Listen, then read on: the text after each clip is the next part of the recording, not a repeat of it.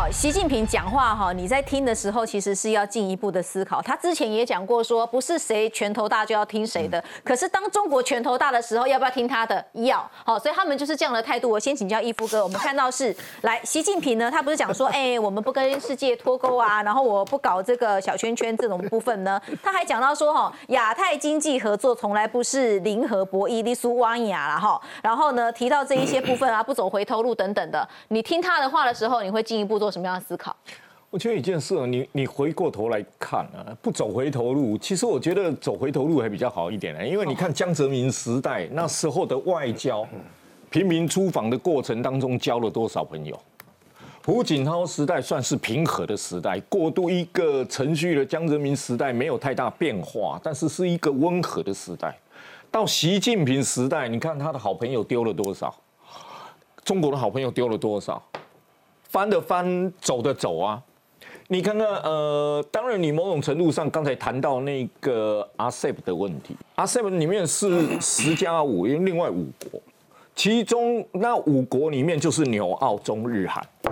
纽澳中日韩，那纽澳是立场是经常一致的，跟中国翻脸，对不对？啊，翻的很凶嘛！哎，你看，但是你看日韩正在翻脸，王毅王毅要去拉日韩，所以你看到。呃，阿斯里面十五国里面，东协一个集合体，十国，另外五国就这五个国家。嗯，你看王玉去拉日韩，选择跟澳纽翻脸，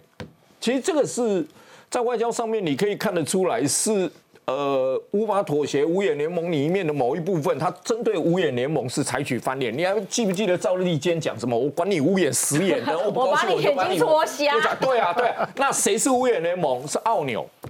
日韩不是哦，日韩目前为止他都不是五眼联盟的成员了，所以你看得出来，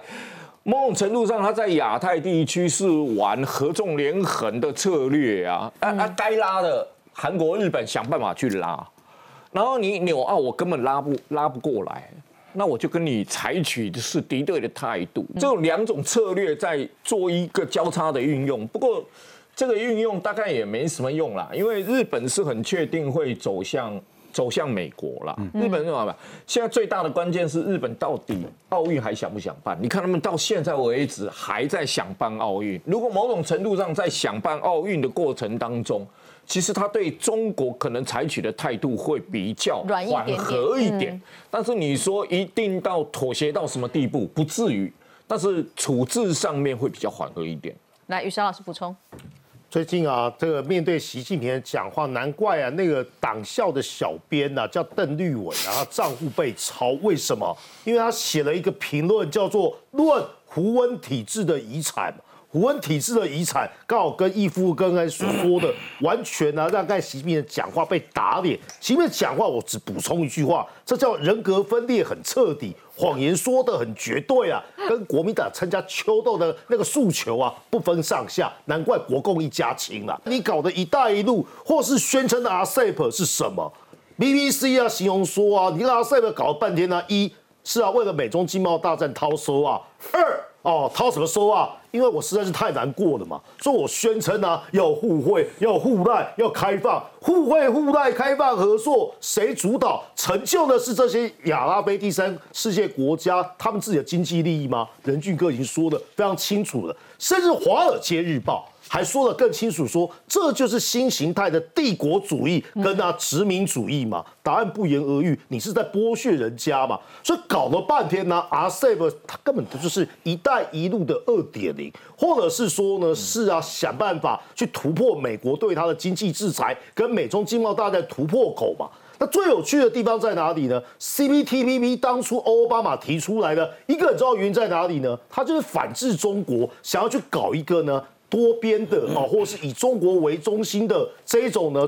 中国式的社会主义的哦，或者是红色供应链。当初呢，这个呢眉目还看不太清楚。等到“一带一路”二零一四年提出来，等到二零一五年中国制造二零二五提出来，大家都看得清楚了。所以我要说的地方是啊，台湾的破解之道在哪里？虽然呢后面我们提到国民党在唱衰说不加入 RCEP 啦，亚细亚的孤儿。我最好笑的地方是啊。哇，我们这个亚细亚的孤儿啊，跟印度都不加入啊，或者是啊，我们没办法加入，那为什么我们的股票啊涨得比其他国家？股市为什么这么荣景？那这样的孤儿啊，基本上过得还蛮快乐的嘛。第二个地方是啊，退十万步。就算加入啊，你都是零关税好的啦。我们也享有，假设中共真的不不打压，我们也是呃很开心的加入。你的产业不升级，你的产品没有竞争力，就像马英九那时候搞的啊，哦，所谓的两岸经贸的合作 A 克法，搞了半天。有让台湾在世界经贸之中占有一席之地吗？你的想法就是把台湾经济锁入中国。如果我们的产品没有竞争力，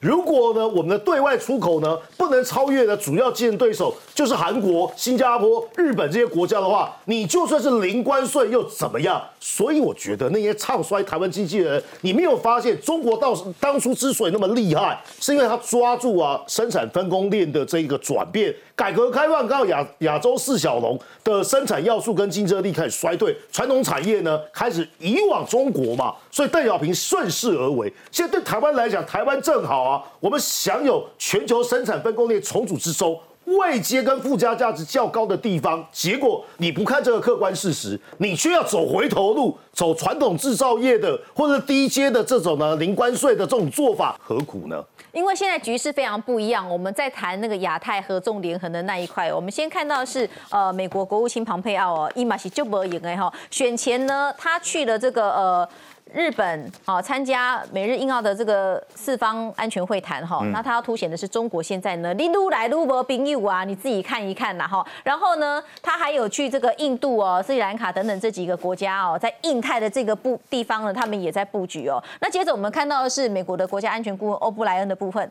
他。在菲律宾，在越南哦，当然就是说，在南海的这个议题里面，我们当然也是要一个围堵中国的那个抗中的主轴，还是要把它拉出来。但仁俊哥，我们刚刚不是提到说哈，呃，这个王毅他也出招嘛，他也到到日本去呀，到韩国去访问。可是刚义夫哥点到一个点哈，我们大家也都看得清楚，就是日本很清楚的，他其实是跟走国美国是要走在一起的。在这个部分，我们又看到相关的这个军演里面，是不是也可以看出？中国被拒于门外的一个端倪。好，先来看哦，这边呃有一个新的新闻报道是这样，就说自卫队日本自卫队了哈，明年有一个十四万个人的演习。那这十四万人演习，就日本媒体来说呢，它其实整个演习的想定是预设中国大陆会侵犯呃台湾或钓鱼台。那我对台湾这个我比较保留，但我认为他其实演习想定会比较趋近于钓鱼台，因为在今年的这个锐舰演习里面，事实上，呃，日本的自卫队他所出动的他的演习的项目，也就是针对这个所谓的夺岛或者是登岛的这一块去进行演练。可是这个其实就会跟刚我们所提到的说，你如果王毅这一次要去的时候，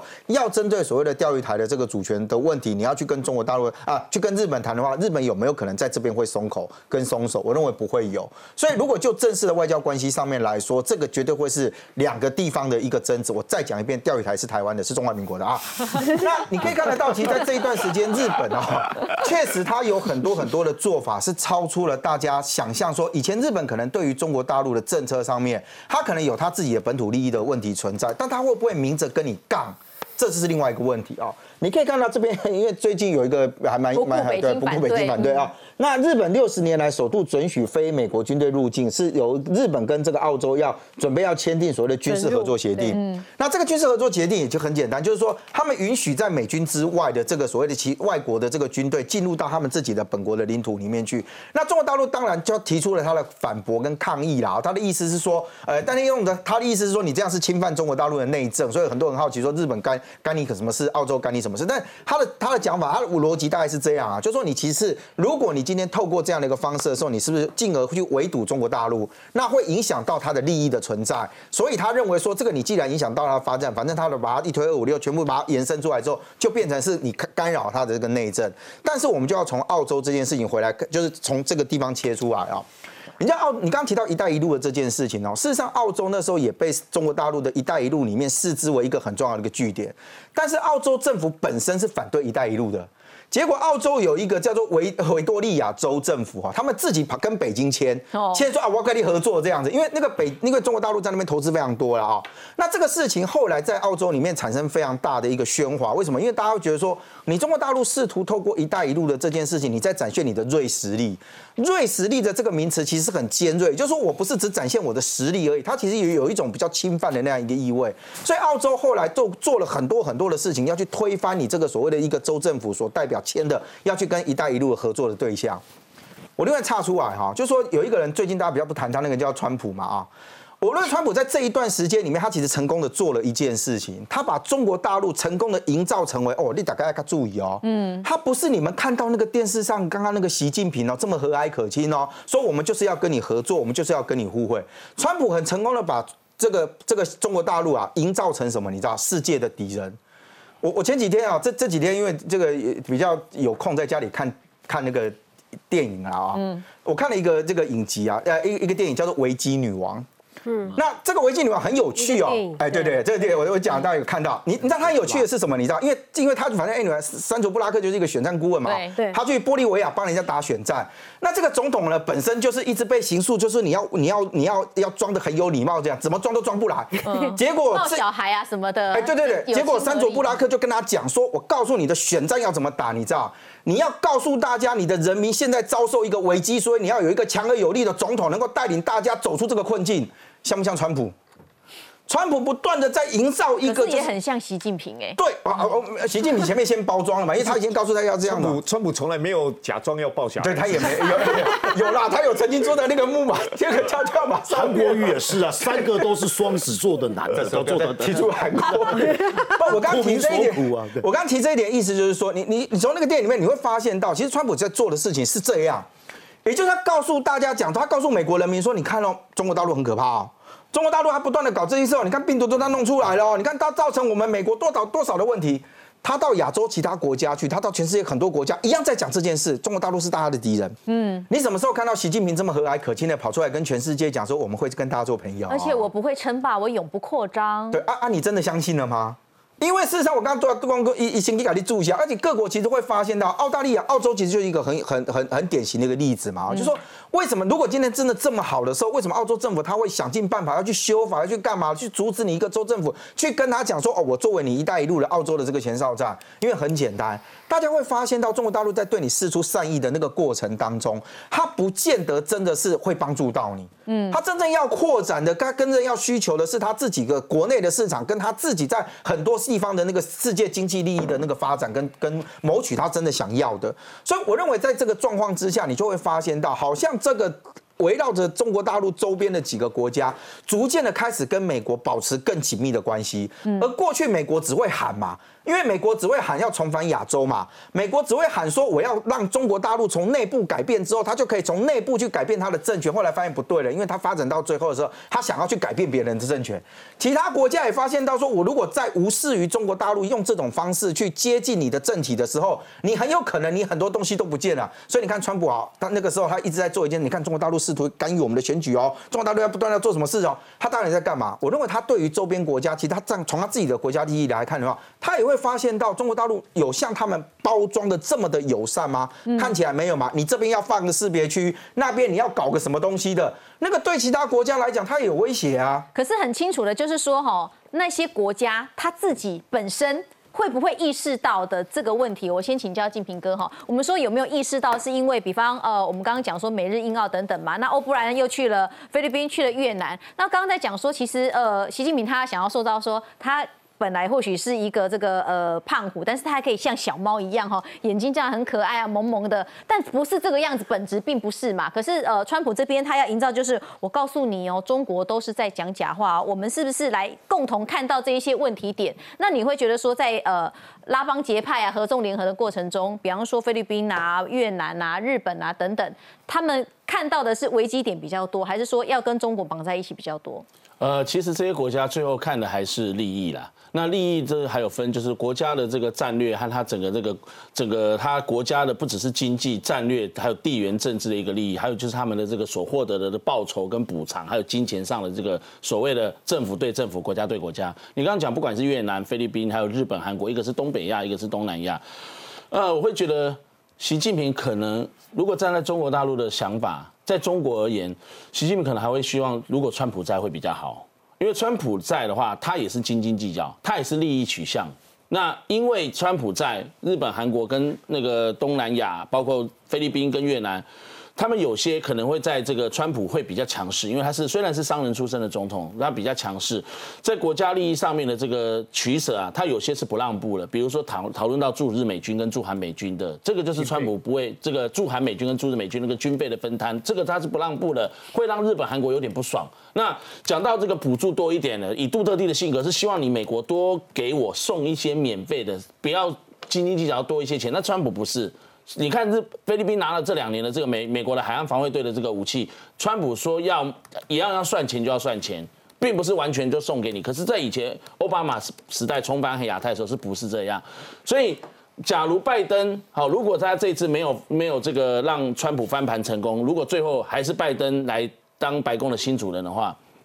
他的方式是新的拉帮结派。这种拉帮结派，就是我刚刚讲的，韩国、日本，你们在意那种驻韩驻日美军的军费。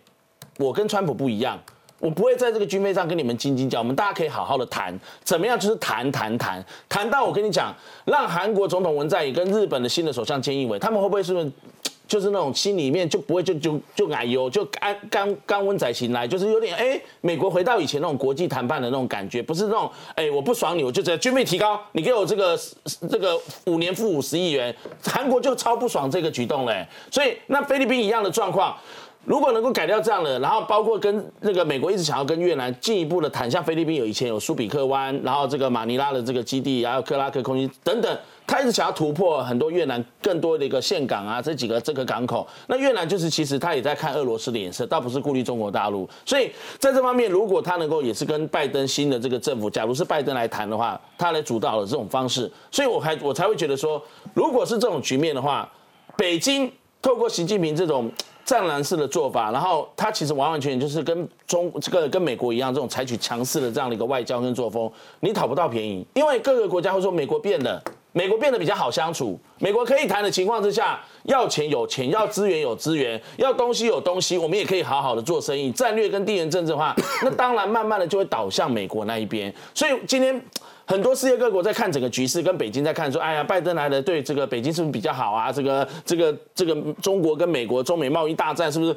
缓和了许多啊？我跟你我我可以跟大家讲了，川普的主意首先回不去哦，你不呃你不可能说再走回头路，说川普的主意不要了。美国的这个保护主义的抬头，这是一个趋势。那拜登能够修的，不是去修川普的这个路线跟方向，说啊以前川普这样我不做，而是。把川普的做法跟方式修的比较没有让大家够狼玩，说哎你这很不能谈呢，然后这样比较 gentleman 一点，然后而且是更多的朋友又回来了。我们现在最新的就是台美经济对话签了一个合作的 M O U，还包括呢，哎十二月又有这个环保署长要来哦。那我们要看到的是小英总统呢，他连任五月连任以来，他端出了半年的成绩单，我们一起来看。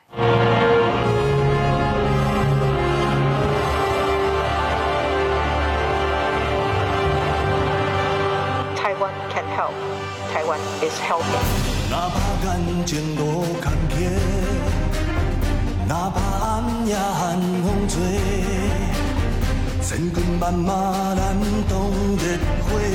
温柔向天际。完成将分的大家，天光夜头，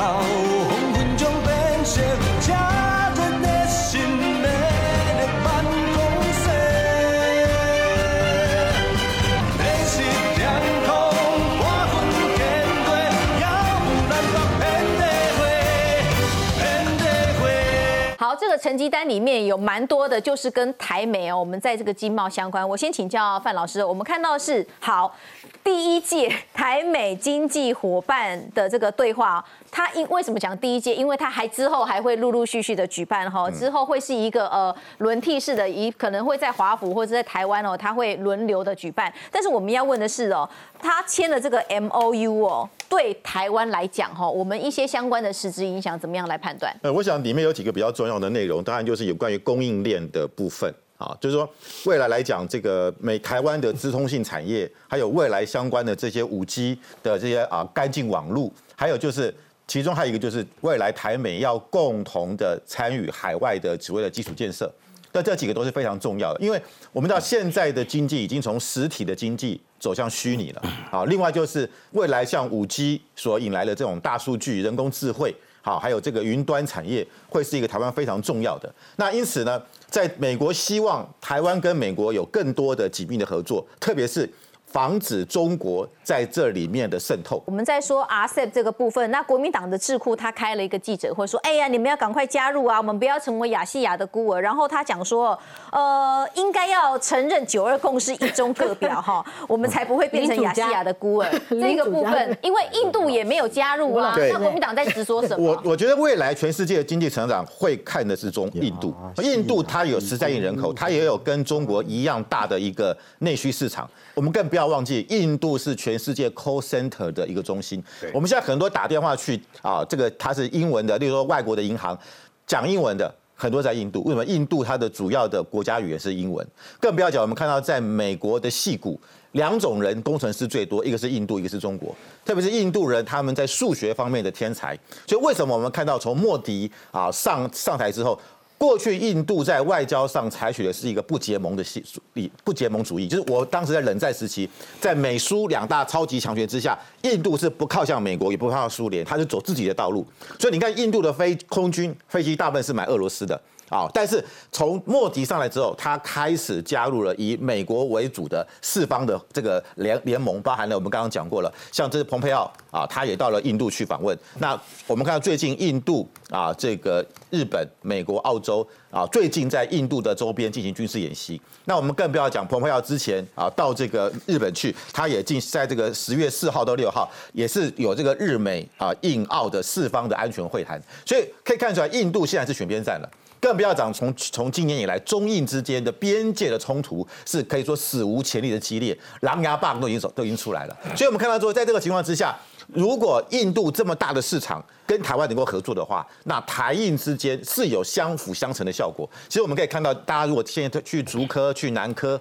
都会看到有很多印度裔的所谓的这个工程师，而且我们现在很多的科技大学有。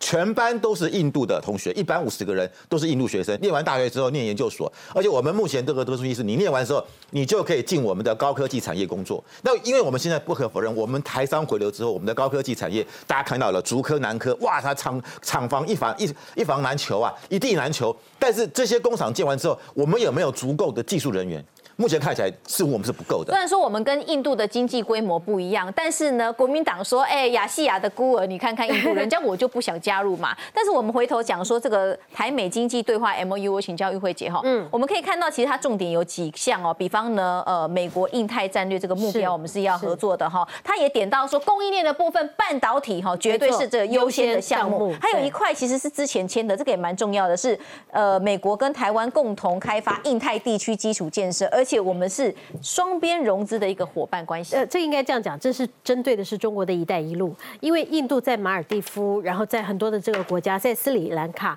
那因为这个中国大量的去那边建设，然后让这个马尔蒂夫跟斯里兰卡造成了他们国家是负担了非常的大，那而无法还偿还给中国的这些国债，那因此呢，就必须向斯里兰卡就是租借了一个港口给中国，那这个对印度来讲，它等于后防全部空掉，那因此呢，这个一带一路 路是造成了整个南亚地区的这个呃区域的安全是成为一个很大的威胁，所以呢，美国重新在供应链重组之后，同样的也针对“一带一路”基础建设的部分、投资融资的部分，对于中资的这部分呢，也重新在呃由克拉克所主导的，并不是美国的贸易署这边所主导，是由克拉克这个所主导的这样子的一个一个经济繁荣对谈当中呢，是跟台湾来进行对谈。那我想要给呃各位看几张照片是啊，我们的胡迪次长，大家知道我们那个胡迪次长眼睛非常灵活，会转来转去。这位是我们的胡迪次长，这位是我们的战猫哈，肖美琴啊。那呃，他们一起去，这是经济部哈，在呃今天的凌晨所公布的一张照片。你知道这张照片是在哪里吗？看这张照片，哎，好像就是背景啊，有一个这个看起来还不错、很漂亮的一栋建筑物。我可以，这个是啊，我在网络上面找到白宫的的呃平面图，有一点有一点这个雾啊，这个是白宫。那这个就是哦我们看到的我们看到的这栋房子。嗯，那这个是白宫的内部，他们应该是在这个附近左右所拍照的。那为什么给各各位看这两张图呢？就表示说，我们胡迪次长是进入到白宫的内部，应该是进入到白宫的内部，然后跟白宫的官员见了面，在会谈之后，然后他们会结束会谈了出来，然后在这边跟肖美琴所一起留下了一张的这个照片。所以也就是说，这次他是跟美国非常高层的白宫的官员来进行会谈。然后在这张的照片要给各位看，我刚刚也看到，呃，我们现在荧幕上面可以看到这个呃照片呢，它所代表的意涵是啊，因为过去呢台美双方我们签的这个任何的一个协定啊，都是由 AIT 跟对方的一个代表哈，那双方谈呃这个签订而已，从来没有双方的部长。那这次你可以看到克拉克，还有我们的胡迪次刺青呃刺青，那以及他们双方呢，在台北的这部分呢，还有我们的经济部长。那以及我们的谈判代表就是呃邓正中邓代表，那啊、呃、还有我们的科技部的部长，那所以他们整个的层级其实是非常高的。那也就是说，在这一次的这一次会谈当中，我们希望说能够把层级拉高，能够把制度给机制化，未来希望能够常态，因此签了这个 M O U，而这个 M O U 也签的这个年份非常有趣，它签的是一个五年。那我们知道总统任期一个任期，美国总统是四年嘛，那为什么会去签一个五年？它就是。是超过一个任期，这个任期绝对会超过拜登的任期。那这个呃任期，他就是希望说它会有延续性，而且他每年台美这边互换的来召开。那我们现在希望说这样子的一个签订 M O U，能够让台美的关系更加深化，而且呢更加升级。我觉得这对台美关系来讲是真的是落实，让台国人是非常放心的。好，台美关系一直在升温，还有呢美中关系回不去了。其实我们要看未来美国一中政策究竟。会怎么样走？他美中的政策要怎么样去做一个调整呢？其实你可以来看哦，包括了奥巴马，包括克林顿，他们讲的这一些话都是还是抗中牌哦。所以呢，他替拜登做一些指引之后，拜登应该也听懂了吧？我们休息一下，稍后回来。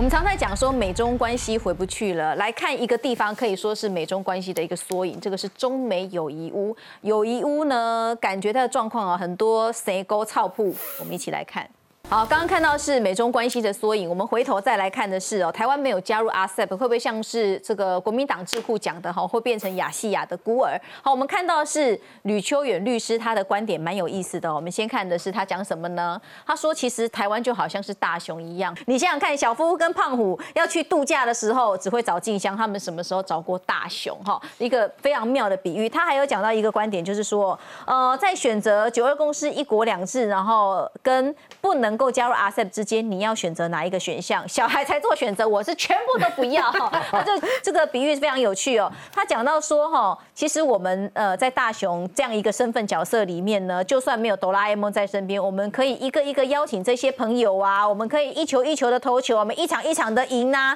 我们其实要对自己要有信心一点。所以金平哥，你是怎么看的？邱远律师形容的大雄，在我小时候看的这个动画和现在的呈现出来的漫画，它是一种很乐观。天性很乐观的人，戴个眼镜，可可爱爱的，然后那个对很多事情的未来，就算感到茫然，但是还是不断的往前走。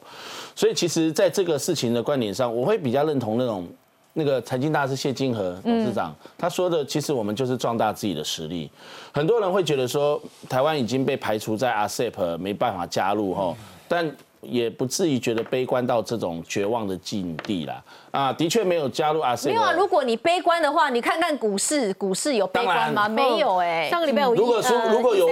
有问题呈现出来，在我们不，因为我们台湾一直是海岛型的国家，对外的这个经贸主要就是外贸为主。那所以其实我们有很多的产业链是我们逐步自己的这个科技跟经济的优势所建立起来的。当然 RCEP 它有它的好处，哎，我们的很多的台商，我们很多的台厂，其实早在 RCEP 签之前，过去这十年、五年、十年来，早就已经超前部署了。有这有的已经在泰国，在这个马来西亚，在越南，我知道的一些朋友或者认识的，都有在那边早就好设厂。RCEP 的这个签订成型之后呢，的确提供了他们在地的那些台商台厂，他们已经就落地在那边了，更好的利基，不会受到什么这个方式，然后甚至可能加大他们的如虎添翼的效果。而对于还没去的，也不用这个太难过，好像来来不及了，你现在要去西南向或怎么样，说早在两三年前，刚这个二零一六年刚这个蔡英文政府刚上来的时候，新南向现在是不是尾湖啊？是你也来不及或怎么样，但也没有关系。我觉得有其他的方向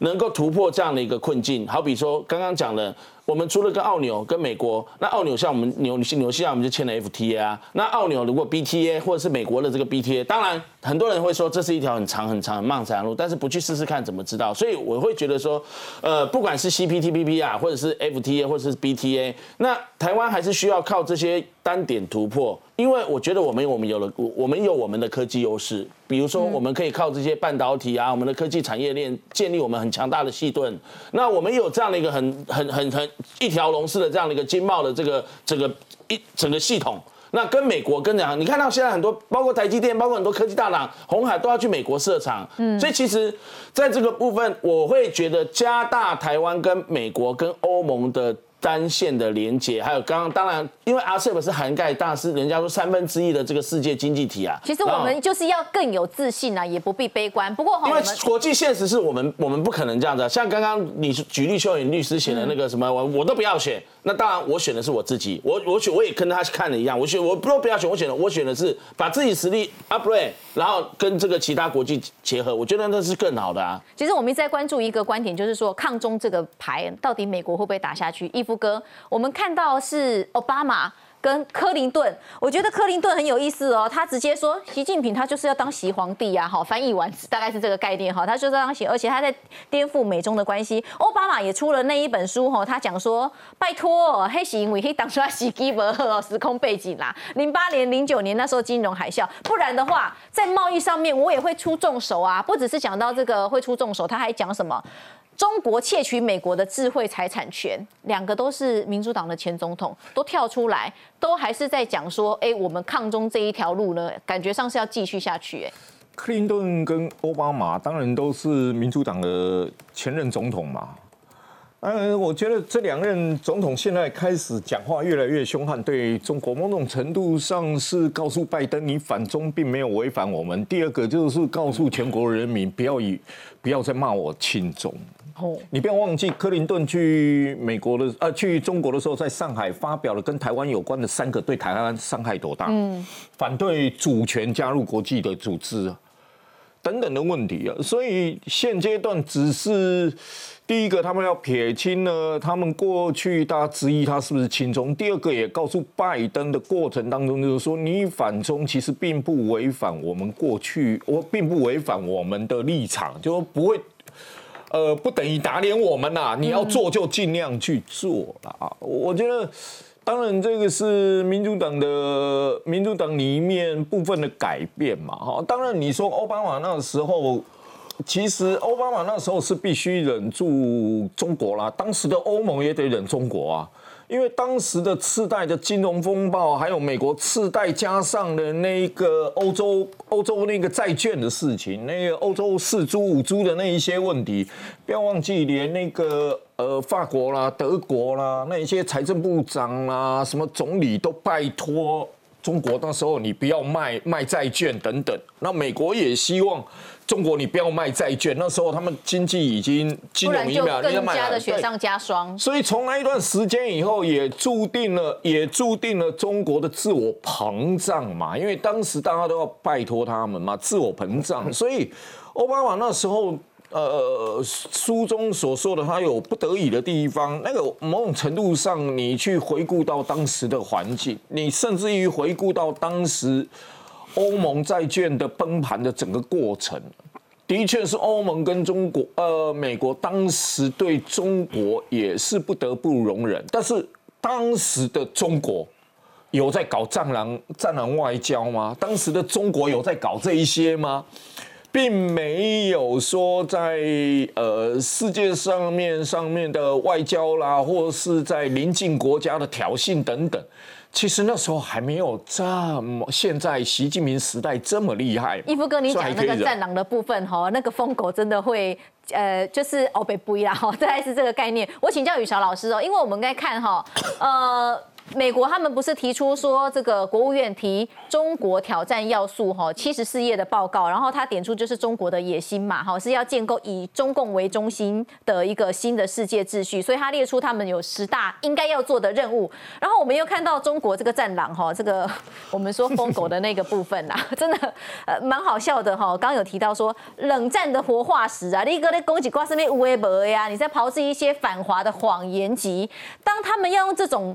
呃，就是在更强度的一个互呛的时候，你觉得美中关系更回不去呀，不是吗？当然是回不去了，因为刚才我在补充下，奥巴马跟克林顿的他们的这些回忆录啊，都讲到一个很重要的重点。当然，奥巴马直接现身说法，说我当年去的时候是怎么被黑的，哦，或是如何被监控的，告诉大家。一个作为美国总统、全世界霸权的领导人，连去中国访问都可能被监控，而且我个人啊也有亲身历练。什么亲身历练呢？是我朋友，不是我啊！哦。这样讲好像此地无银三百啊！我第一时间抢在这个房间抽烟，烟雾侦测器说：“先生，请你不要抽烟。”我继续抽，就没多久，柜台打：“先生，请不要躺上躺在床上抽烟。”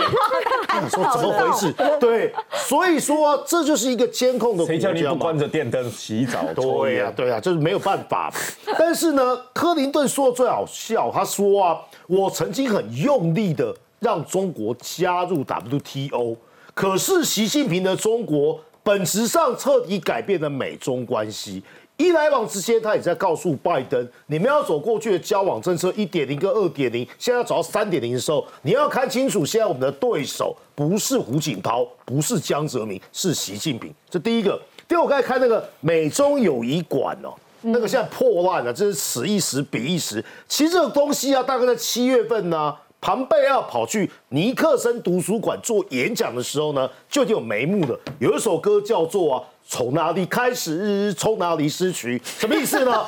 尼克森打开了美中关系的正常化，所以呢，我故意到尼克森图书馆跟大家讲，过去的友好在这里画上句点了。美中关系呢，基本上不要再妄想什么回得回得去回不过去了。我就告诉你，现在就这样子了。很很重要，关键是。不要忘记啊，在川普政府在选前几天还公布了他对中国的这个呢文集嘛，就是要告诉大家这四年来我究竟做了什么。回到这个中国挑战方方面面的七事业报告，它大概分成五个层面呢。中国为什么构成挑战？它的行为模式有哪些？它背后的思想渊源是什么？还有呢，中国它本身的脆弱性在哪里？最后呢，如何确保自由？简单，这个报告分成五个面向，然后呢？分成哪个领域呢？中国的威胁是在对于全球跟美国的民主制度、普世价值、美国的安全、美国的自由贸易。好，把问题找出来了，勾勒了未来的蓝图。最后那个七点讲什么呢？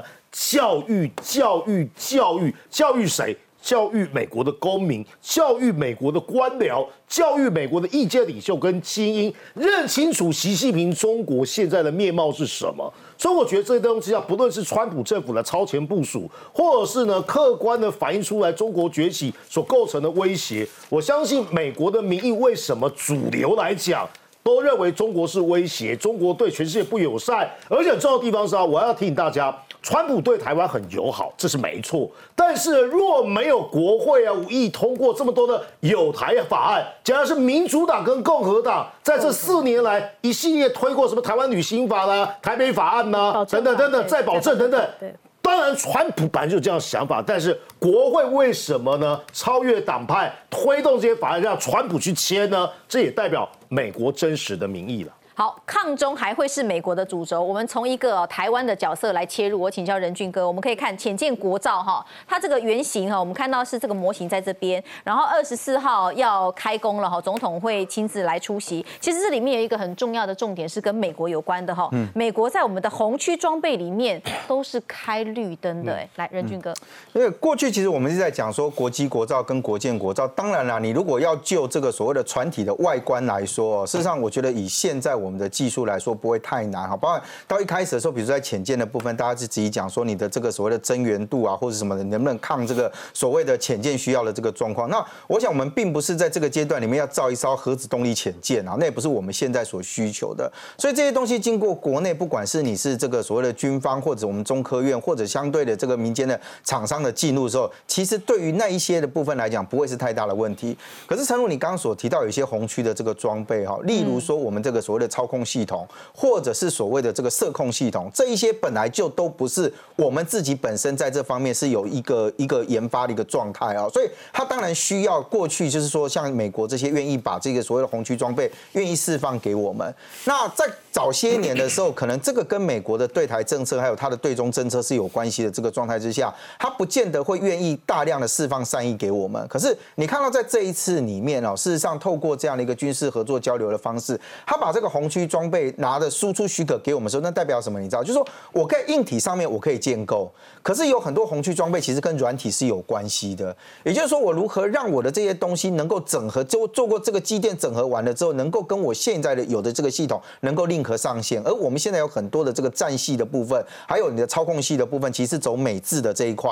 那所以当美方愿意把这个所谓的输出许可给我们的时候，就代表什么？你知道，我获得了这些装备之后，我可以跟我其他的系统进行整合，这才是最重要的，而不是说我进来过买几的心呢？啊，跟梅姐新的要我重新再重新再搞过一次，那你开什么玩笑？军方要搞多少套的这个系统？所以它其实也代表的是什么？你知道，当他把这个所谓的红区装备愿意输出给你的时候，代表是你今天取得完了，把它安装到上面去之后，你开始只要经过安装，然后测试，然后你下水去试车之后呢，都 OK 了之后，你事实上。到你建军的这一件事情，就到你成军的这件事情，事实上就不再是遥不可及的状态啊，否则你会走很多很多的冤枉路。因为说真的，整合的这一块是最难的，所以我相对的来讲，当美国现在把这个绿灯开出，我不认为它是无条件啊，因为说实话，台湾在这一段时间里面，你光看这几次的这个军购部分哦，这个你你国际军购采购大概多少钱，这也不是什么秘密啦，我们确实花了比较高的代价。那这个比较高的代价，我我倒觉得这样看哦，我们不是只看说我单一买的一项事，因为有时候。媒体会披露出来是说，我跟你买一个，比如说海马斯多管火箭哈，大家觉得哦，你赶了背景的海马斯怪贵两冷波，那你有没有看到后面的东西？我说后面东西说，比如说像以 F 十六 V 来讲，我们的这个凤展计划呢，它不是只告诉你说我帮你升级，它后面其实还有比如说你后面的生产线跟你的维护的那一块，它有还有包含人员的教育训练那一些，就它必须整体包装来看。那那一块我相信对于国防部来讲啊，就说对于军方来说，他一定会想尽办法去谈出一个他觉得他能够接受的合理价。价格嘛，因为公斤价，你拿公斤价比狗不要来共攀啊？那么你今天这个东西也瞒不住啦。虽然你可能可能必须代价上面，我觉得大家会有这样一个认识，但最少来说。他今天愿意把这个红区装备给你的意思，代表是什么？你知道？最少我们当获得了这些东西之后，我很多东西要自制的这一块，不再是那么的遥不可及。过去我们想说自己自制完了之后，我结果没有办法上线运作，结果做出来之后没有人要买，没有人要要要怎样的时候，那这些都耗了很多很多的白工在这上面啊。我们也期待说浅舰造出来啊，清搞起来它的战力如何？哦，美国不是卖给我们这个重型鱼雷，是不是一个白配在这个上面？现在是最好跟美国合作。自己造潜舰又可以拿到美国的装备哦。刚刚除了任俊讲的之外，这个跟大家讲一下，说过两天这个蔡英文总统用三军统帅的身份到这个高雄左营我们的这个潜舰制造厂哦。其实这个潜舰厂去年就开工了，今年十一月初就完工。那里面其实可以造三艘潜舰，而且是密封式的。你从这个在地球上面的呃地球轨道的人造卫星、军事侦察卫星也拍不到。所以在这个地方呢，你可以看到。蔡英文总统主持之外，这边还有潜舰的各个部队长，各以前海军的二五六潜舰战的，二五六就是潜舰作战的战队，历任战队长都会出席。那这个武器主要就是。跟美国这个卖给台湾，现在我们这个建龙级的，就是海龙海虎就已经有了这个 Mark 四八的这个 Mark 六的这个模式六的这个 AT 重型鱼雷搭配，它这个重型鱼雷搭配，它的速度可以到五十五节，就是大概换算成是一百零一公里左右。它可以在这个一般航速，在潜舰航速大概是呃五十五节的时候呢，它的这个射程大概有三十八公里。那如果是航速稍微慢一点，四十节的话呢，它的这个射程大概可以到五十公里。那这样的一个重型鱼雷，以前是美军很多的这个它的海军潜舰也是现役重要的这个主力装备哦。那其实不只是这样，重型鱼雷在导引跟机动性能上面也超过。传统德制 SUT 的线导式的重型鱼雷。那它的这个最高的时速，除了比它快六成，最大的射程也像我刚刚说的，也多了百分之二十五。而你看到现在这个，就是一九八二年的时候，美方的这个军这个军事武器，他们专家在军火商他们在看这个整个刚刚我讲的这个重型鱼雷 Mark 四十八的时候，它的这个外形，那这个外形它是重一千六百六十公斤，光是弹头重就三百九十公斤的，它是属于近炸引信式，就是靠近你的这个敌方目标的时候，直接就会整个爆破、爆破、爆炸。那你可以看到它这个是预计在。呃，总金额这个潜舰是四百九十三亿元，六四百九十三亿六千一百七十万元，其实就是将将近五百亿元呐、那有一说说为什么不做 AIP 绝技推进系统？那像日本的之前的苍龙级的潜舰，那其实我跟大家讲，一般来说，你现在先求有再求好也不是坏事，因为我们从这个阿扁时代的时候就一直想要买潜舰，记不记得那时候小布希总统那个因为中美军机擦撞事件很气中国，然后气到之下说卖台湾三大军购，其中第一大军购就是那个八艘潜舰，那时候这个任俊都还在军中，我们这样经常在采访互动，那时候好多包括以前的民进党立委李文忠啊，我们那时候都要跃跃欲试，跟那时候的李杰还有很多人，包括李喜明那时候也在海军，我们在讨论那那个时候广播还特别做那个小徽章，三项军购的那个小徽章，然后开始做。真的那个因为是一个蛮大的进展。对我回顾到二十年前，那个时候真的我们差点拿到，后来一直这样蹉跎了之后，美方的气消了，所以我刚关键说美国真的很态度很重要。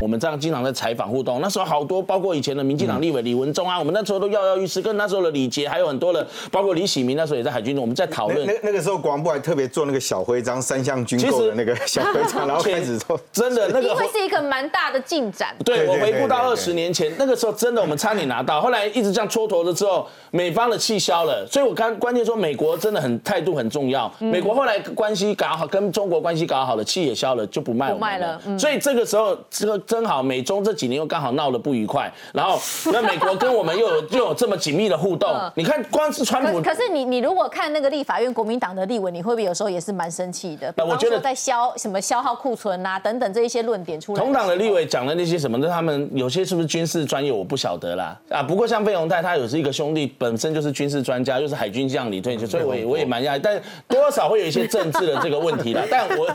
我没有指名哦，但我没有指明，我指明他清楚了我指明他的亲，我我说他的亲戚我没指明啦，但我的意思是说。国防还是要靠自己，国家自己的国家自己救，国军还是要有一些武器。像我们自己以前，我跟任俊采访军事，我们都是希望看到我们国家有强大的军事武器，包括潜舰。我们现在开工了这个第一艘，预计二零二四年下水，二零五二五年顺利的话，快就可以成军。那它的这个模型大概是这个两千五百、两千六百吨的，我们也不是造太大艘了，像日本的这个呃这个苍龙级的，或者是现在第十一艘的航龙号、黄龙号，那都是四千吨以上的，我们不需要那么大艘，但是我们目前量产打算定在五六艘到七八艘以内，这样就够了，可以保护台湾周遭的这个海域，作为一个伏击的这个对手的目标。那刚刚讲的这个，我说 AIP 就是。